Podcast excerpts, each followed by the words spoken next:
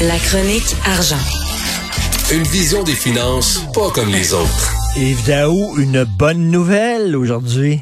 Écoute, euh, d'habitude, j'ai pas j'ai pas l'habitude d'entendre- de te donner des bonnes nouvelles, mais Ben aujourd'hui, quand même, euh, une victoire incroyable du euh, Québec contre l'Ontario. Écoute, en août dernier, là, à Montréal, là, Moderna et, et son PDG, là, Stéphane Bancel, et le ministre de l'Industrie, là, Philippe Champagne, étaient venus à Montréal pour dire Écoute, on veut installer une usine puis un centre de recherche au Canada, sans préciser exactement où ça, serait implanté. Puis là, évidemment, une compétition féroce a commencé entre les provinces et même avec les États-Unis pour attirer cette, euh, usine-là. Or, euh, hier, ce qui a été euh, confirmé, c'est qu'il y aurait une annonce qui serait faite demain que cette usine-là va être installée ici au Québec, à Montréal. Donc, euh, tu sais que Moderna, c'est eux autres qui ont développé là, le fameux va- vaccin là, euh, ARM là, qui est, qui est aujourd'hui, l'an passé, là, a fait la vente de 807 millions de doses de vaccins. Écoute, c'est, euh, c'est euh, et l'usine en question là serait la première à l'extérieur euh, des, des, des États-Unis. Euh, donc, euh, quand même une, une très très bonne nouvelle. Donc, ça va pas, c'était pas le meilleur vaccin, hein, parce que quand tu avais Moderna, il y a des gens qui avaient Pfizer, et nous autres, on a le meilleur vaccin, c'est Pfizer. Ouais. Bon, je sais, mais la question, c'est que c'est Mm. tout le, le développement de, cette, de ce vaccin-là qui, qui a été fait en, en quelques mois. Là. Et, euh, mais on était en bataille avec Toronto. Et imagine-toi, un des cofondateurs de, à l'époque, là, qui s'appelle Derek Rossi, qui avait donné une entrevue au journal à Anne-Caroline Desplanques du bureau parlementaire et qui avait dit si vous aviez à choisir un endroit au Canada pour développer une entreprise de biotechnologie, Moderna, iriez-vous? Et il avait dit moi, je choisirais Toronto. Écoute, il doit avoir eu des méchantes négociations. Non, mais entre, minute, euh. Et voici la question que je te pose. quel cadeau. Quel cadeau on a donné pour avoir Moderna ici? Ben là, Ah, on va ça, le savoir là. pour le mettre demain parce que, bon, on parle de plusieurs millions de dollars d'investissement. On parle de que ce serait en, en dessous du milliard, euh, l'investissement, mais quelle est la part de l'entreprise? Quelle sera la part du, euh, du, du Québec? Écoute, s'ils sont venus, s'ils sont venus au Québec, c'est pas nos beaux yeux, c'est pas parce qu'on a des bars de danseuses. Ils sont venus ici parce qu'on a déroulé le tapis rouge. Puis j'ai hâte de voir combien a coûté ce tapis rouge-là. Mais moi, ce que je comprends, Richard, actuellement, c'est que l'offre de l'Ontario puis du Québec, d'un point de vue d'argent puis fiscalité, euh, probablement que les deux, les, gouvernements de l'Ontario et le fédéral étaient là aussi, était à peu près l'équivalent. Ce qu'on comprend, par exemple, c'est que le Québec a gagné pour plusieurs affaires. Un, d'abord, le fait que, écoute, là, on est rendu dans les sciences de la vie puis les, les- ce qu'on appelle la, la biotechnologie, un gros joueur au Canada. Et quand Mm. 56 000 emplois au, Qué- au Québec, un milliard d'investissements en recherche euh, universitaire, et il paraît que la qualité de nos chercheurs a été déterminante.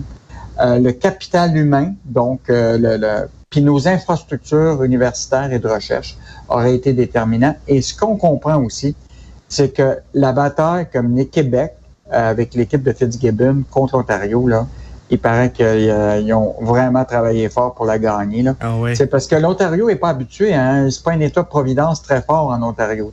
Nous autres, on est habitués à faire ça, tu sais, à, à essayer d'aller attirer les compagnies puis tout ça. Et il paraîtrait que, mais on va le voir demain. Là. Mais, mais j'ai Euh, hâte de voir, j'ai hâte, Yves, j'ai pas vu, j'ai pas parcouru les journaux canadiens anglais, mais ils doivent avoir la sacrée baboune aujourd'hui, là, eux autres. Ouais. Ah, c'est sûr. Hey, juste te rappeler, ça vaut la peine euh, d'aller lire un article dans Vanity Fair avec ce- le PDG de justement de Moderna.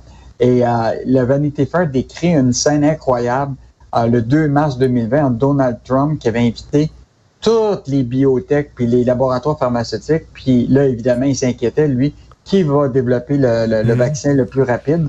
Et là, tout le monde qui était autour de la table, les compagnies pharmaceutiques, disaient ah, oh, moi, ça va être deux ans, ça va être trois ans. Et Stéphane Bassel, qui avait 47 ans, qui est le patron de, de, de, de Moder- Moderna, avait dit, euh, lui, euh, a dit dans, dans quelques mois, quelques semaines, ça devrait être fait. Et là, euh, Ah le- oui. oui, et le président a, a passé une petite note, et ça, c'est Vanity Fair qui dit ça, là, un des conseillers qui avait passé une note à, Donald Trump, qui s'était marqué Cet homme va peut-être sauver le monde. Ah ouais.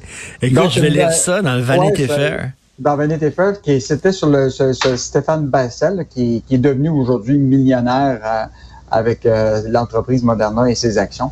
Mais quand même une bonne nouvelle et on attendra le détail demain. Mais, tout à fait. Trudeau va être là, Legault va être là, Fitzgibbon va être là, donc on verra combien on va donner cette entreprise-là pour créer 325 emplois. Bonne nouvelle. Euh, tu sais que je suis le président de, du fan club mondial de Michel Gérard et aujourd'hui, là, il fait ce fort. Et là, il dit quand est-ce qu'on va avoir, quand est-ce qu'on va tirer à plug sur les bonnies dans les sociétés d'État?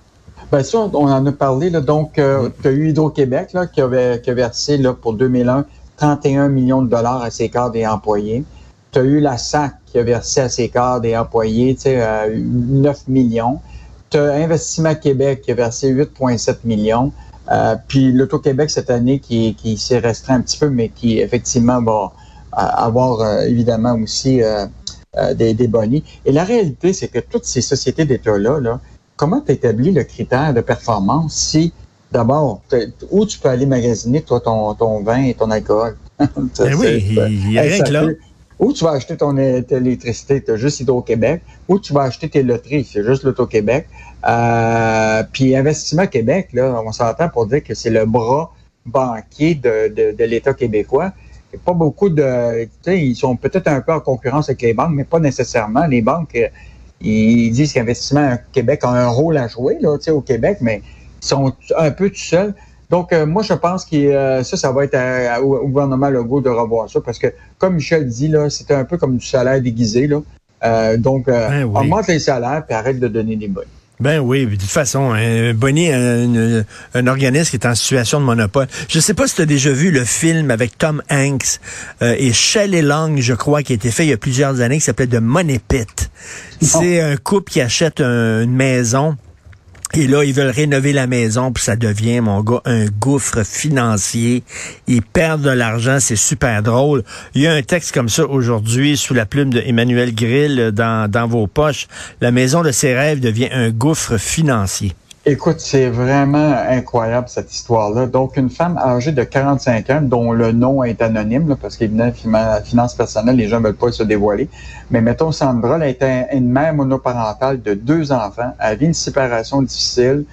Euh, elle a un emploi quand même. Tu sais, euh, puis là, elle a un coup de cœur pour une maison euh, dans le dans le Bas-Saint-Laurent. Écoute, elle achète la maison sans inspection. Ben OK, déjà, dès le départ, je suis désolé, mais acheter une maison sans inspection, voyons. voyons. Mais, mais, là, tu vois ton rêve arriver, tu sais, ben elle ben. dépense 260 000 et là, là, la catastrophe qui arrive, des problèmes, euh, au niveau du chauffe-eau, l'eau qui coule dans le sous-sol, etc. Euh, puis en plus, elle perd sa job. Tout ça pour te dire que la réalité, c'est que, tu sais, les gens, la maison, c'est un actif important, mais il faut vraiment penser à notre histoire, à notre, à nos investissements quand on investit dans une maison, parce que tu sais jamais ce qui va t'arriver. Tu, sais. tu peux perdre ta job, euh, tu peux tomber malade, oui. tu peux te retrouver dans des situations de divorce. Et là, c'est un cas évidemment, tu sais, extrême typique, là, mais et, écoute, c'est actuellement un des articles les plus lus sur le journal parce que beaucoup de gens doivent se reconnaître. Mais, mais tu sais, il y a tellement de, de, de il y a tellement de malchance qui peuvent arriver quand tu achètes une maison. Effectivement, comme tu le dis, tu tombes malade ou euh, bon, il y a des vis cachées, etc. Que mets toutes tes chances de ton côté, puis fallait inspecter, bordel, avant de ah ben, l'acheter.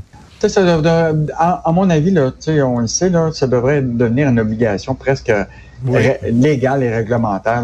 Il n'y a personne qui peut acheter une maison sans inspection. Puis euh, je, peux, te le dire d'expérience, il y en a des bons inspecteurs au Québec. Il y en a vraiment des bons inspecteurs, des bonnes inspectrices aussi là, au Québec. Donc, euh, il y a pas de. C'est correct qu'elle ait une pluie de malchance, mais mettons qu'elle ait été un petit peu irresponsable au début. Merci beaucoup, Yves. On se reparle demain. Demain. Salut,